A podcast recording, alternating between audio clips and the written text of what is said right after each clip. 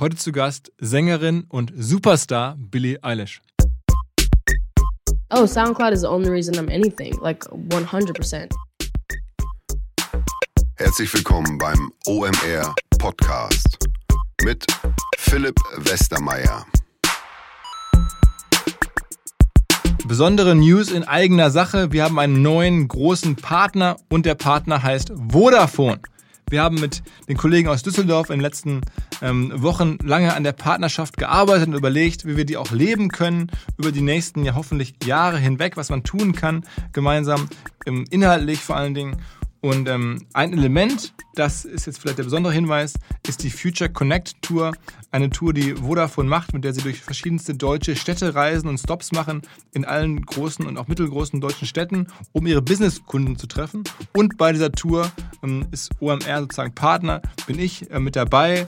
Aber vor allen Dingen ist er auch dabei jetzt am ersten Stop am 24. September in Berlin, der Frederik Pferd, ein Deutscher, der Chief Innovation Evangelist bei Google ist, Adjunct Professor in Stanford verschiedene andere Keynotes am Nachmittag ab 14.30 Uhr des 24. September.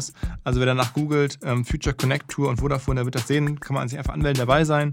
Und ähm, ja, wir werden euch hoffentlich in äh, nächster Zukunft immer mal wieder berichten, was wir gemeinsam mit den Kollegen aus Düsseldorf mit Vodafone auf die Beine stellen. So you're a tough guy, like you really rough guy, just can't get enough guy, just always so. Ganz besonderer Podcast heute wahrscheinlich der Gast oder die Dame zu Gast äh, mit der meisten Aufmerksamkeit ähm, auf ihrer Person über alle Podcast-Gäste, die wir je bei OMR hatten. Vielleicht sogar über alle Gäste, die jemals in deutschen Podcasts waren. Also wirklich harte Aussage. So eine prominente und, und, einflussreiche Person hatte noch niemand in Deutschland im Podcast zu Gast. Das freut mich natürlich mega, aber ich glaube, es zeigt auch, ähm, wo das Thema Podcast so langsam hinkommt. Solche Personen wären früher zu Wetten das gegangen oder in Late-Night-Shows und wir hatten die Chance, äh, mit Billie Eilish zu sprechen. Ähm, jetzt werden sich einige fragen, okay, wer ist das eigentlich? Billie Eilish, habe ich noch nie gehört. Ist eine 17-jährige Dame aus Kalifornien, ähm, die Musik macht und insbesondere ein Star ist oder ihre Aufmerksamkeit bekommt von einer Zielgruppe, sagen wir mal so zwischen 13, 14 bis zu ja, in die 30er hinein. Ich habe es bei mir im Büro erlebt. Ähm, alle Kollegen hier, die, ich habe eine recht junge Kollegschaft, ähm, die drehen alle durch, ähm, wenn man den Namen hört. Vor kurzem war, ähm, war Billy in Hamburg ähm, beim Dockville Festival. Ein riesen Coup von den Kollegen, die das Dockville machen, weil ich glaube, die vor zwei Jahren einen Deal ausgemacht haben, wahrscheinlich für viel, viel weniger Geld, als, als Billy heute ähm, üblicherweise bekommt für Auftritte. Das liegt einfach daran, dass sie in den letzten zwei Jahren eine krasse Reise gemacht hat. Sie hat irgendwie einen, einen Song veröffentlicht ähm, auf Soundcloud. Ähm, Ocean Eyes heißt der. Ähm, und dann ging eine riesige Reise los. Mittlerweile ist sie viel mehr als nur eine Künstlerin. Sie ist so eine Art, sagt sie auch gleich selber im Interview, eine visuelle Marke. Wenn man, ähm, ich habe sie getroffen in Berlin auf dem Lollapalooza Festival im Olympiastadion. Wenn man da sich umschaut, die Hälfte der Menschen, die da waren, also waren so reden so 60, 70.000 Besucher, ähm, haben sahen so angezogen wie sie, waren so irgendwie von ihr inspiriert, spürbar. Und ähm, ich würde mal sagen, das ist wirklich ein Beispiel, wie man heutzutage ähm, als, als, als Star aufersteht oder aus, aus nichts entsteht. Ähm, wahnsinnig schnell und zwar dann allumfassend, nicht nur als, als, als Musiker. Klar, das ist das Produkt, das muss richtig gut sein, ist, glaube ich, auch bei Billy richtig gut. Also durch gute Kunst und darum herum aber dann halt auch ein kompletter Markenauftritt auf allen Kanälen, 40 Millionen Instagram-Follower. Ähm, die ganze Modeindustrie möchte gerne mit ihr Kollaborationen machen, verschiedenste andere Künstler machen Sachen mit ihr. Ähm, ein super Live-Show und halt jemand, der komplett authentisch, ehrlich äh, Interviews gibt. Äh, teilweise gibt es da YouTube-Videos, wo sie so ähm, minutenlang darüber redet, dass sie achtmal am Tag aufs Klo geht und diese Videos haben trotzdem halt Millionen von, von, von, von Views. Ihre größten Videos haben, ich glaube, an die Milliarde Views. Ähm, also ist eine ähm, wirklich beeindruckende Geschichte. Ich glaube, wenn man zum ersten Mal sieht, mir ging es zumindest so, hatte man das Gefühl, sowas habe ich in der Musik lange nicht gesehen. Irgendwas, was ganz anderes ist, was ganz Neues. Der ganze Look, das ganze, der ganze Sound ist halt komplett ähm, ungewöhnlich und, und ja, irgendwie disruptiv schon fast. Ähm, es gibt auch so Artikel, habe ich vor kurzem gesehen, in deutschen ähm, Zeitungen, wo sich dann äh, Redakteure Sorgen machen um ihre Kinder. Klar, weil auch äh, Billy so ein bisschen manchmal traurige ähm, Songs einstreut. Oder, oder auch so eine eher depressive Haltung manchmal hat. Gleichzeitig ähm, ähm, sagen viele, hey, das ist sozusagen einfach nur der Kurt Cobain ähm, der nächsten Generation, ne? wie damals Kurt Cobain von Nirvana. Ähm, was auf jeden Fall, glaube ich, ähm, was ich häufiger gehört habe, ist, dass Leute sagen, die hat auf jeden Fall ganz, ganz viel Karriere vor sich. Das könnte so Richtung Madonna, Richtung Lady Gaga gehen. Warum? Weil halt ihr Sound so facettenreich und vielseitig ist. Nicht nur immer dieselben Lieder, sondern sie hat bei den wenigen Liedern, die sie bislang rausgebracht hat, ist schon eine sehr große Bandbreite dabei, dass man unterstellt, unterstellt hey, da, da ist richtig viel Potenzial. Ähm, sie trifft den Nerv nicht nur mit einem typischen One-Hit-Ding, sondern mit verschiedensten äh, Liedern. Also ein unfassbares Phänomen. Übrigens erstaunlich finde ich, dass in der in unserer heutigen Epoche ähm, ja zwei ähm, äh, Mädchen oder junge Damen, die nicht mehr erwachsen sind, nämlich Greta und Billy wahrscheinlich gerade so mit die einflussreichsten Personen sind für, für einen ganz großen Teil der jungen Bevölkerung. Ähm, also da, ich sehe da so ein bisschen so wirklich parallel auch sicherlich das irgendwie im Kontext von Social Media und, und das ist ja auch für Greta ein Vehikel, Übrigens hat mir die äh, Mutter von Billy, die mit dabei war bei dem Interview, die sie begleitet auf ihrer ganzen Tournee, ähm, erzählt, dass sie auch ein ganz großer Greta Thunberg-Fan ist. Also insofern, ähm, da schließt sich ein Kreis. Ähm, ja, also ich war, äh, habe das Phänomen irgendwie vor einem halben Jahr so selber entdeckt und mich damit beschäftigt und ähm, war dann total happy, als wir die Chance hatten, ein, ein Gespräch zu machen. Und ähm, finde sie ist wirklich eine, eine Person, die, glaube ich, sehr vielen Leuten Mut gibt. Das muss man einfach sagen, bei all dem, was auch, äh, was ich gerade schon sagte, über, über Depression und, und, und, und, und ja, sehr zweifelnden äh, Touch ähm, sehe ich da, dass ganz, ganz viele junge Leute wahnsinnig inspiriert sind und, und Mut fassen und sie so eine Art Vorbild natürlich ist, wie das immer so ist, aber halt ähm, da einfach ja, Leute positiv auflädt über ihre Art. Übrigens, was mir auch persönlich ganz gut gefällt, sie kommt so aus diesem ganzen Hip-Hop-Umfeld, ihre Musik nicht unbedingt, aber ihre ganze Art und sie ist auch, glaube ich, sehr stark äh, beeinflusst oder, oder Fan vom, vom Auftreten, ihr ganzer Look. Ähm, das, da kommt so wirklich ganz viel Zeitgeist ähm, zusammen. Ähm, ja, jetzt habe ich viel geredet. Für noch ganz kurz die Umstände. Es war irgendwie ein Samstagvormittag. Wir sind mit unserem Kollegen da nach Berlin gefahren.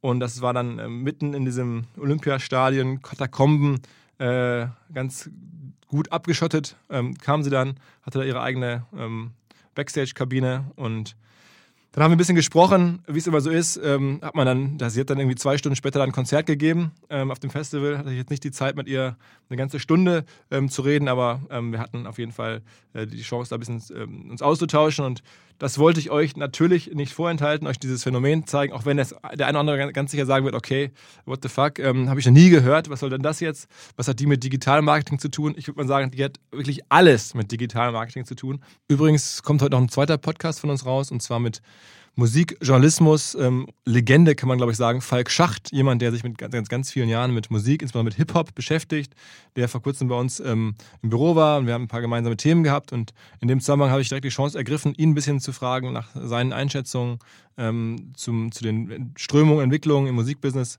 aber auch natürlich zu Billy, ähm, und wer da Lust hat, noch tiefer einzusteigen, äh, das äh, Gespräch ähm, gibt es im separaten Podcast. Ansonsten freue ich mich einfach, ähm, dass, dass wir, wie gesagt, jetzt mal hier einen, einen, einen absoluten, eine, eine, ja, jetzt schon globale Ikone und möglicherweise eine, eine weiter aufsteigende globale Ikone haben. Ähm, you heard it here first. Auf geht's direkt mit Podcast mit Billie Eilish. Was? Do you listen to podcasts at all? No. Seriously? No. nope, not at all. They give me headaches. Yeah? yeah? Did you try? Um, well, my brother loves podcasts. Like he listens to podcasts like all day, every day, always, everywhere he goes. In the car, in his bed, in the bathroom, in the shower, always. I can't do it. But and you haven't been on many, right? I mean, I, I couldn't find many. I don't think I'm on, on an. Apple podcast. I think I'm yeah, I'm like the Beats podcast. Exactly, stuff, yeah. like Beats One and stuff. Yeah, yeah. But mm, that's about it. Um, do you know that like the company that made you like uh, that, that at least according to to what I can read, is the company that, that sort of like gave you the first push. SoundCloud is Mm-hmm. Berlin based, right? Do you know that? It's what based? Berlin based. It's from here. Oh, is it really? yeah. SoundCloud? so- yeah. You didn't know that. That's that? so interesting. No, I did not know that. Like all the German digital people, they're so proud to have SoundCloud here. Ah, I'm sure. Well, SoundCloud is like the goat. Yeah, is the story true that they helped you? Like, like Oh, when you come out? SoundCloud is the only reason I'm anything. Like 100%. I don't know. It's, we're just like in a time where anyone can make music, which is so dope. So SoundCloud is like the only reason we can all do this, you know? And how did it go then? I mean, you put it out on SoundCloud. I mean, the legend is for your dan- for your for your The for your da- legend is. for yeah, your- it was um basically I was like a competitive dancer for a while, and I had I was in this one class, and he knew that I like made music and stuff, and he was like, "Can you make a song for a dance so that I can, you know, make a dance to this song?" And I was like, "Fuck yeah!" I was like, "Hell yeah, I'm so down!" And so me and my brother made this song, Ocean Eyes, and we literally recorded it for him. Like we were just like, okay, let's make this for my dance teacher. And how did it then go on? I mean, that's like a very small group of people to listen to it. How did that? It was. Cra- I mean, what's funny about it is that we weren't even planning on releasing it. We just were gonna send it to him and be like, here it is, you know.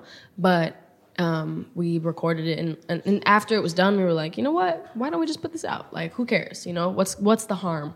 So I remember we put it out and like sent the link to him, and he was like, we were like, this is the song, and he was like, okay, great. And how did it like then reach the first? I don't know, a couple hundred people or a couple of thousand first people. Um, like, I feel like in like a day, I remember like either the next day or the day after that, Finneas called me and he was like, dude, Ocean Eyes hit a thousand plays. Yeah, how did that happen? Man, I don't fucking know. I don't know. Did I mean, somebody share it? Did somebody you like? know what I thought at the time? I thought that it was my friend who was like really popular at the time. I thought that he posted it, and I thought that that was the only reason it got any like notoriety. yeah. Um, was because of my popular friend, but really it was just blowing up and. so you have no idea where the first I don't know, a couple You hundred know, I listeners came think from. it was. I think it was. Um, was it? Huh? Really? Yeah, it was like Hillydilly and KCRW. They shared it. Yeah. Uh, oh, okay. I remember Hillydilly was like one of the first, maybe the first to share that song. Okay, and then it, then it, And then it was just went everywhere. but there was no thinking behind it. It just happened. It was just good music, and it just I don't know, yeah, it was nerve. like literally nothing. I had no plans for that song. I just was like, here's the song, and there it is. And And the, when you, but I mean, from the outside, when you try to like understand how this much success is possible, I mean, Uh, everybody here in the stadium, I just walked here, is like tries to look like you and like coming here for you. That's insane. Mm-hmm. And so I try to understand how is that possible. And did the Netflix uh, series play a role in that? Do you think? oh, 13 Reasons Why. Yeah. Um, I think I think it definitely was uh, helpful. I, I think like I can't um, name anything that did it. I don't think it was one thing in particular. I think it was everything that happened made it the way that it is. And and it's like the thing that I always feel like I the thing I always try to say is like or I think this is just something that I realized recently, which is somebody was asking me like if it's if the stuff that I have and the the stuff like everything good in my life and everything bad in my life, like do you think that it's all right, I mean like where I am in life, do you he was like, Do you think that it's luck? Do you hmm. think that it's hard work? Do you think that it's destiny? Like what do you feel like it, this is Yeah, from? yeah, and yeah. I was thinking I actually like thought about that for a while because I thought that was a really good question. And then I realized like you know it's not it's not one or the other it starts out as luck right it's it was luck that ocean eyes got heard by someone and then that person shared it and then that person shared it and then it got huge you know that's luck. But i could have taken that luck and then been like eh, i don't i don't need this you know i don't want to do this. And then i could literally just like stop right there never do anything with music never take any of those opportunities and just keep going with my life how it was then and then it would have been fully the same as you know I would not be at all where I am now. So it's like you know Obviously. Yeah, obviously. a so it's work. like yeah, it's it's it's like a it's a little bit of luck and then it's really hard work and then it's a little more luck and then it's really hard work. You know, you have to take the things you get and like actually work on them. You know and what what what is the hardest work for you right now? Is it like actually doing the show, traveling, or like thinking about you as like the whole like Billie Eilish is more than a musician now. It feels like it's a Mm. Whole brand. it's a, it's fully a brand and i think like the the work that i put in in the last you know two years three years like really really paid off. And i'm so glad because it was so miserable to do all the stuff that i had to do. And you know I, like the first couple tours i did were just like agonizingly horrible.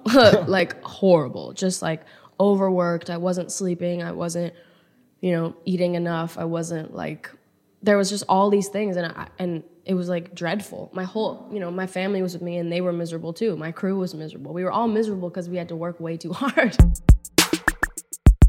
Unser langjähriger OMR-Kumpel Markus Kellermann, also der, Experte schlechthin für Affiliate Marketing in Deutschland. Der veranstaltet demnächst in München wieder die Affiliate Conference. Ich glaube, zum neunten Mal macht er das und holt all die Leute zusammen, die die Affiliate Marketing Branche gestalten, äh, die da seit Jahren äh, den Ton angeben. All die kennt Markus und die holt er zusammen. Und ihr könnt auch dabei sein, wenn ihr Lust habt. Im Airbräu ähm, am Münchner Flughafen findet das Ganze statt. Und zwar am 11. November. Dann, wenn anderswo der Karneval eingeläutet wird, geht es in München um Affiliate Marketing. Am besten ihr schaut mal nach, was genau da geplant ist. Affiliate-conference.de ist die Website. Unter dem affiliate-conference.de slash Tickets gibt es die Tickets. Mit dem Gutschein OMR gibt es das Ticket 50 Euro ähm, günstiger. Markus sagt, es sei die größte Affiliate Conference aller Zeiten. Ähm, und das will was heißen. Also ich war selber viele, viele Jahre stets vor Ort, wenn der Markus gerufen hat. In diesem Jahr schaffe ich es leider nicht, aber ich glaube einfach für die Branche einer der Termine. How, how many people are like behind that brand? And I mean, is it is it all like in your head, or is like people helping you? I mean, obviously your brother is helping you with the music, Uh-huh. but is that like is it all come from you? Is that like how do you how can I imagine that? Um, well, creatively, it's all it all comes from me, or at least it starts with me, and then, of course, I have like now now. I mean, I didn't used to, but now I kind of have like a group of people that that I work with to to like just make those come to life. But it, yeah, it all starts from me. All the creatives and the merch and the videos and the artwork and the And the, and, everything. and how about the the fashion stuff? Yeah, the fa- the fashion is all me. I have, I mean, I have a stylist that's that I love and who's amazing at her job. But I mean, I think she would even agree that like since I met her and since we started working together, some people have stylists that like fully do everything for them fashion wise, and for me and her, it's like because I grew up dressing myself. I grew up loving fashion, and so with her, it's kind of like basically I don't have any time to do any of that anymore. So she kind of gets the clothes, and we both we both know what I like and what you know whatever. So she gets the clothes and she brings them, and she doesn't put the outfits together. I do that myself, and like whatever. I mean, Um, it feels like it's it's it's kind of tough to even come up with these ideas, like yeah, dress right? wise. I know. I mean, it's crazy to think about how much I did all the time. Like, because, you know, I grew up loving fashion and wearing the craziest shit all the time. And it's funny to think about how Do you like ever like shop yourself? You go online and like like search like some. I don't I I don't need to shop anymore. I get sent everything. it's funny. It's really funny. It's So the stuff today, that's all like sent to you, this. Yeah, I didn't pay for anything I'm wearing right now. and that's all. that's how it usually is. yeah. Always. you- It's crazy. I'm so lucky. And then for you pick what you like, or you pick, like you pick like what yeah, somebody know tells you to wear, or like like pays you to wear. Or? Nobody, nobody ma- makes me wear anything I don't want to wear ever. There was only one time, and it was because.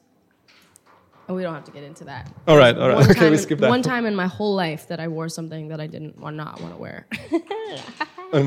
I'd pay for some stuff like some because the thing with like clothing is when you have a stylist, people people assume that when like the word stylist means that you don't do any of it and it's so the opposite for me at least. I mean, some people have stylists that literally do everything for them, get their clothes, give them the clothes, put the clothes on for them, put the outfits together, pick the cl- glasses, pick the shoes, pick the no way. I'm always picking everything for myself, always like because I can't stand not picking shit. and your myself. inspiration comes from Instagram mostly, right? Nah, I don't know. I saw this one video where you said that like these are the accounts that influence you, and Well, that's because they were like, pick five accounts that you like, and I was like, fuck, okay, okay. then, then- okay, then where does it come from? Um, I mean, it comes from everything in my life. I mean, it comes from all the artists I grew up listening to and liking. It's a lot of like, um, It feels like everything that is youth culture or like culture today Mm-hmm. is like so like meshed into you, and you're like the I don't know the heart and soul of this whole thing. and, and how can somebody? like, How do you pick that up, and how do you feel that? I don't know. I don't, I've I've tried for like, I've tried many times to try to like understand it, and I just it's so insane. It's so surreal to be like me. okay. You know, that's all I. That's Well, all I can then- say. okay, It's another very question. surreal. Do you? I mean, well, what do you spend your, an average day doing? I mean, are you on, this, on your cell phone a lot? On the internet, uh, um, lately I've been trying to not look at my phone like at all. Do you do I these mean, time control things where you like look at how much time you spend on the phone? No, hell no. That makes me go crazy. That stuff, uh, ugh. I just like, especially the last month and a half ish. I've just been like not. Like I don't go on my phone unless it's like I have to post something for some show I'm doing, or you know, when I put my video out a couple days ago, like I only post when I have to. I only go on my phone when I have to, or I have work, or I have to respond to somebody or whatever. Um, but I, I just the internet put me in a really bad mood, and I just was like, I don't need this in my life. like, Okay, so, so the net has to come from elsewhere. It comes from like stuff you read or like people you meet. what my inspiration? Yeah, yeah. I have no clue where inspiration comes from. I think I think the thing with inspiration in general, like it it comes from whatever you let it come from. Like you, you know, I can look at the floor right now and the pattern of the carpet could be inspiring to me. You know, I could be like, I like the way this pattern looks. I want to make a shirt with this pattern. You know, I like the feeling of this. But I, mean, wanna- it's, it's, with you, it whatever. Mm. feels like it's so complex. It's music and it's the, the visual thing, and then th- that you are. I mean, Yeah. it- it's it's like a visual uh, performance almost to, to be Billie Eilish. Like, can, you- can you say totally. I mean, it's it's a big commitment to be Billie Eilish. um, I don't know. I think it's just like over time, and especially lately, like people ask me what my biggest inspirations are and like influences and stuff. And honestly, if I'm being real with you, right now it's kind of me. Like I'm. I'm what's inspiring me to be better in a way. And I know that sounds weird, but the th- what it is, it's like everything I'm doing makes me want to do more.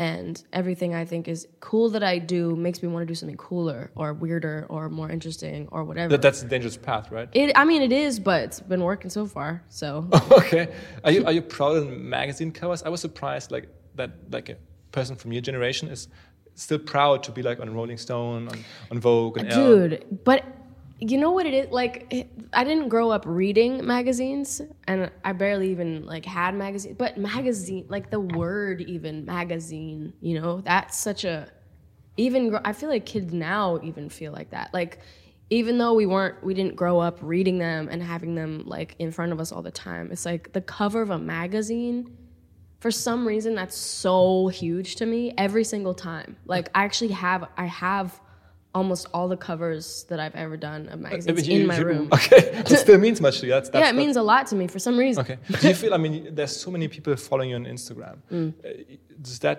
sometimes like give you the feeling, of, oh, I have to like do this and that, and I'm responsible Uh-uh. for that? if anything it, it makes me feel less like i have to do things for some reason i feel like i actually kind of realized that a while ago like the people that have the most notoriety and like followers on instagram for instance like are the ones that post the most random shit. Like for instance justin bieber right? He has like a hundred something million followers. Dude posts like a picture like a really blurry picture of a bowl of pasta you know? And he's like look i have a bowl of pasta.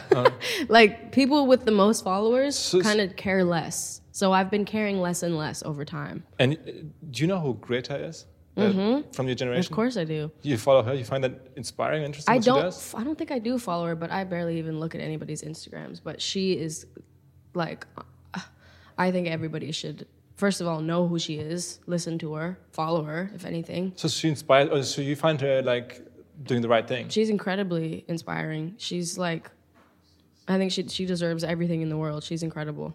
All right. All right. Hell yeah! Yeah. Thank you very much for doing this. Thank you for having me. Have a good show now. I will. So, das war der Podcast mit Billy. Wer jetzt Bock hat, noch mehr zu hören, um Einschätzungen zu der ganzen, zum ganzen Phänomen Billy, zur Entwicklung, Marketing und Musikindustrie weltweit. Ähm, Ich habe heute noch einen zweiten separaten Podcast ähm, aufgenommen mit Falk Schacht, eine Legende des Musikjournalismus, insbesondere des Hip-Hop. Der Falk war vor kurzem bei uns im Büro. Wir haben ein paar andere Themen gehabt und ich habe ihn direkt auch gebeten, mal seine Einschätzung zu geben zu Billy ähm, und ein bisschen so Einblick zu geben, wie er die Entwicklung im Musikbusiness, also auch die wirtschaftlichen und, und die ganzen Marketingdynamiken so sieht. Das fand ich ähm, extrem interessant. Das kommt ähm, jetzt gleich, wenn ihr Lust habt, im separaten Podcast könnt ihr weiterhören. Gibt es immer so eine halbe Stunde Falk Schacht. Wir wollen das übrigens nochmal ausbauen, nochmal länger sprechen, aber es war jetzt schon mal so als erstes, als erster Einstieg. Ich finde, der Kollege hat einen wahnsinnig guten Blick ähm, auf, wie sich Musikbusiness und wie sich ähm, ja auch die ganzen gesellschaftlichen Strömungen darum herum ähm, ein bisschen dann natürlich in, in, in Business-Themen äh, verändern. Und ja, kleiner Hinweis, äh, es gibt heute noch eine zweite Folge. Safdesk habe ich hier im Podcast zuletzt häufiger erwähnt. Ein Startup aus dem Schwarzwald und kein so kleines. 70 Mitarbeiter und 80.000 Kunden weltweit, sagen die Kollegen von Safdesk. und sie bieten für ihre Kunden Buchhaltungssoftware in der Cloud sozusagen, insbesondere ausgerichtet auf die Bedürfnisse von Freiberuflern, von Selbstständigen, von Startups, also kleineren Organisationen, die halt auch eine vernünftige Buchhaltung machen möchten und brauchen. Die bekommen von Safdesk die automatische Umsatzsteuervoranmeldung, ein integriertes Online-Banking, Schnittstellen zu Steuerberater und Finanzamt, eine Echtzeit-Steuerschätzung, natürlich alles sicher und datenkonform. Wir würden uns freuen, wenn ihr Safdesk mal ausprobiert, wenn ihr vielleicht in eine dieser Zielgruppen hineinfallt, ähm, dann könnte Safdesk euch wirklich helfen. Am besten ihr schaut euch mal an, wie das funktionieren kann. Safdesk mit v s e v desk.de slash omr. Da kann man sogar ähm, möglicherweise die ersten drei Monate äh, kostenlos testen, wenn man da länger abschließt. Man kann auf jeden Fall die ersten 14 Tage kostenlos testen. Aber ähm, eigentlich geht es nur darum, es einfach mal anzuschauen. safdesk.de